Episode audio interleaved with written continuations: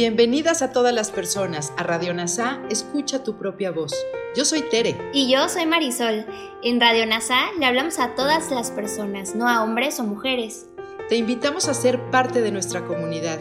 NASA Curarte Tú y un curso de milagros. Te acompañaremos en las lecciones diarias de un curso de milagros. Profundizaremos en las oraciones que se encuentran a lo largo del libro. Hablaremos de temas importantes que permitirán experimentar amor y paz día a día. Y compartiremos entrevistas con maestros adjuntos NASA y maestros de un curso de milagros. Gracias por acompañarnos.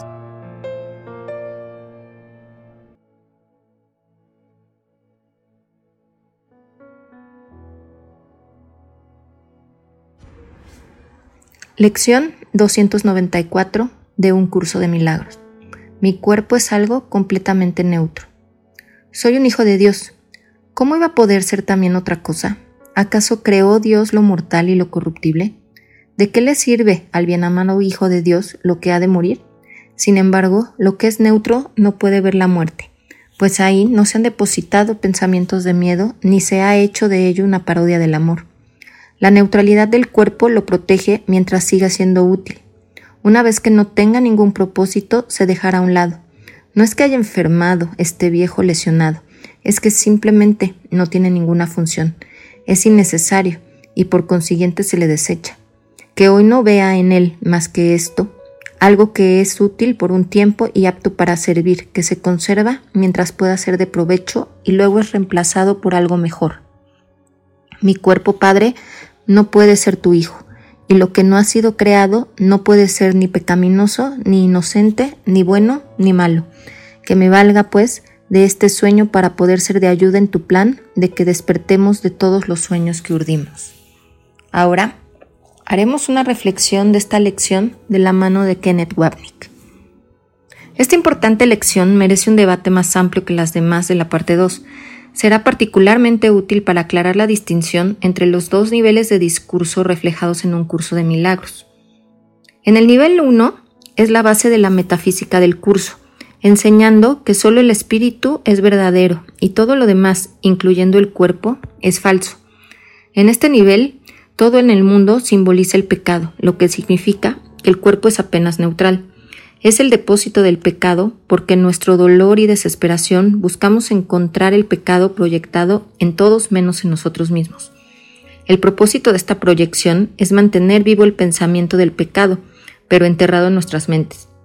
Llevando a cabo esta estrategia del ego, somos impulsados a percibir el pecado a nuestro alrededor, estableciendo así la pecaminosidad del cuerpo. Esto explica los interminables intentos de la gente de santificar el cuerpo y lo que es más importante, porque el pilar del pensamiento religioso, especialmente en Occidente, es que Dios es el creador del mundo y del cuerpo. Psicológicamente nos referimos a esa dinámica como formación de reacción, donde percibimos y creemos lo contrario de lo que hemos hecho realidad en nuestras mentes. Primero establecemos la realidad del pecado, la negamos y luego la proyectamos en el cuerpo.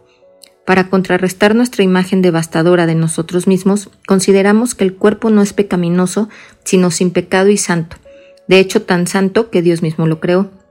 Esta extraña noción de Dios creador ha tenido una influencia notable en la sociedad porque oculta el uso del ego para el cuerpo, convirtiéndolo en la fuente del pecado, protegiendo así la existencia del ego en la mente. Sin embargo, Jesús nos dice aquí y en otras partes de un curso de milagros que el cuerpo no es ni pecaminoso ni sin pecado, no es nada. Sin embargo, debido a lo que hemos hecho real, moviéndonos al discurso del nivel 2, el cuerpo puede ser usado ya sea para enraizarnos aún más en el sueño o para ser el medio por el cual el Espíritu Santo nos despierte en él. En este sentido, el cuerpo es neutral porque simplemente espera la decisión de la mente dividida de proyectar el propósito del ego de reforzar el sueño del pecado, o extender el propósito del Espíritu Santo de que aprendamos a través del cuerpo que el mundo es una ilusión, no malvado, malvado o pecaminoso, solo una ilusión. En el párrafo 1, en el renglón del 1 al 4, nos muestra que esta es una clara refutación de los fundamentos del pensamiento occidental, todos los sistemas de teología, filosofía, psicología y ciencia que se basan en la premisa de que el mundo y el cuerpo son reales. En el mismo párrafo, en el renglón 5, nos dice que desde el punto de vista del ego, La muerte prueba la realidad de la separación y la culpa, y que el castigo de Dios ha sido cumplido. Por lo tanto, la muerte es difícilmente neutral dentro del sistema que enseña que estamos separados de Dios, la burla del amor.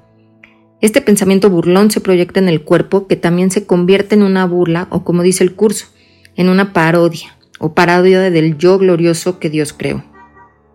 En el renglón 6 nos explica que cuando nos damos cuenta de que el cuerpo es neutral, también nos damos cuenta de que no puede ser lastimado.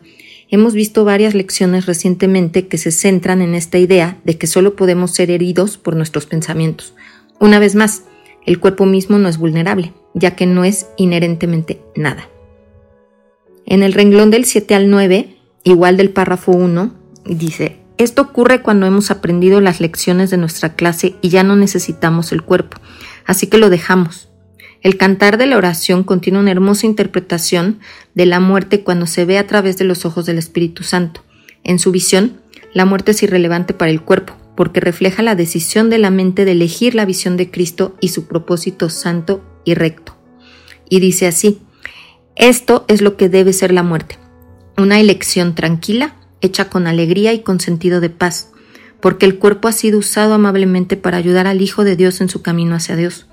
Por lo tanto, agradecemos al organismo todo el servicio que nos ha prestado, pero estamos agradecidos también la necesidad de caminar por el mundo de los límites y de alcanzar a Cristo en formas ocultas y claramente vistas a lo sumo en hermosos destellos. Ahora podemos contemplarlo sin anteojeras en la luz que hemos aprendido a mirar de nuevo. En el renglón 10 se muestra una oración para nosotros mismos para que no pongamos excesivo énfasis en el cuerpo, porque no es ni santo ni impío, el instrumento de la salvación o de la condenación. Su único propósito es ser el medio de regresar a la mente. Una vez que lo hicimos y nos identificamos con el cuerpo, la mente parecía cerrada para siempre. Cuando decimos debe haber otra manera, le pedimos a Jesús que nos ayude a entender que lo que pensamos, percibimos y sentimos a través del cuerpo es una proyección del pensamiento de separación que primero hicimos realidad en la mente. El cuerpo y el mundo, por lo tanto, se convierten en el único medio que tenemos de reflejar en nosotros la decisión de la mente, y que en realidad tenemos una mente. Si negamos así lo que nuestros sentidos reportan y nuestros cuerpos sienten, negamos la única cosa en el universo que puede salvarnos. Cuando el propósito del cuerpo es dado al Espíritu Santo, recordamos que nuestros sentimientos aquí sirven solo para reforzar el ego, perpetuando la decisión que tomamos de separarnos. Una vez que entendemos la relación adecuada entre mente y el cuerpo, por fin podemos hacer una elección significativa en nuestras mentes. Por lo tanto, nada en este curso debe ser usado para negar el cuerpo. Al mismo tiempo, nada en este curso debe ser usado para glorificar el cuerpo, convirtiéndolo en algo que no es. Hecho para matar, el cuerpo se ha convertido en un salón de clases que Jesús usa para ayudarnos a aprender que el Hijo de Dios es eterno. En el párrafo 2, en los primeros dos renglones, hemos visto el énfasis abrumador que Jesús pone en esta idea a través de un curso de milagros. Quiere decir literalmente que no somos cuerpos. Además, puesto que el cuerpo no vino de Dios, no puede ser real y por lo tanto no puede tener cualidades, bueno o malo, santo profano, vivo muerto, sano o enfermo, bello o feo. Una vez que nos asignamos una cualidad a algo, le damos realidad. Jesús no nos está diciendo que nos sintamos culpables cuando hacemos esto, pero sí quiere que seamos conscientes de lo que hacemos para poder ayudarnos a reinterpretar nuestra experiencia y entender que es una proyección de la creencia del ego en la fantasía y la ilusión, aprendiendo que la realidad del ego no está en el mundo, sino en la mente. Nuestro tomador de decisiones puede revertir su elección equivocada.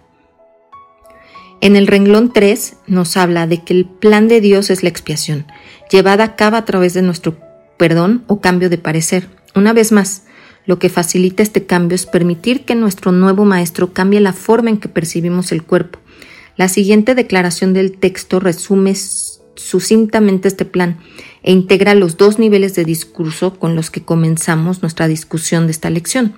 El cuerpo es una ilusión, no hecho por amor y sin embargo puede ser el instrumento sanador del Espíritu Santo, quien puede usarlo amorosamente para enseñarnos que solo el Espíritu es real. y esta se refiere en el que el cuerpo no fue hecho por amor, pero el amor no lo condena y puede usarlo con amor, respetando lo que el Hijo de Dios ha hecho y usándolo para salvarlo de las ilusiones. Gracias por unir tu mente a todas las mentes. Soy gratitud.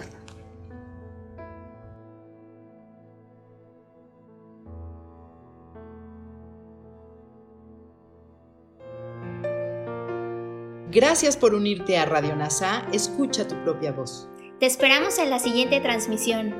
Búscanos en Instagram y Facebook como arroba NASA Curarte Tú. También encuéntranos en Telegram y YouTube.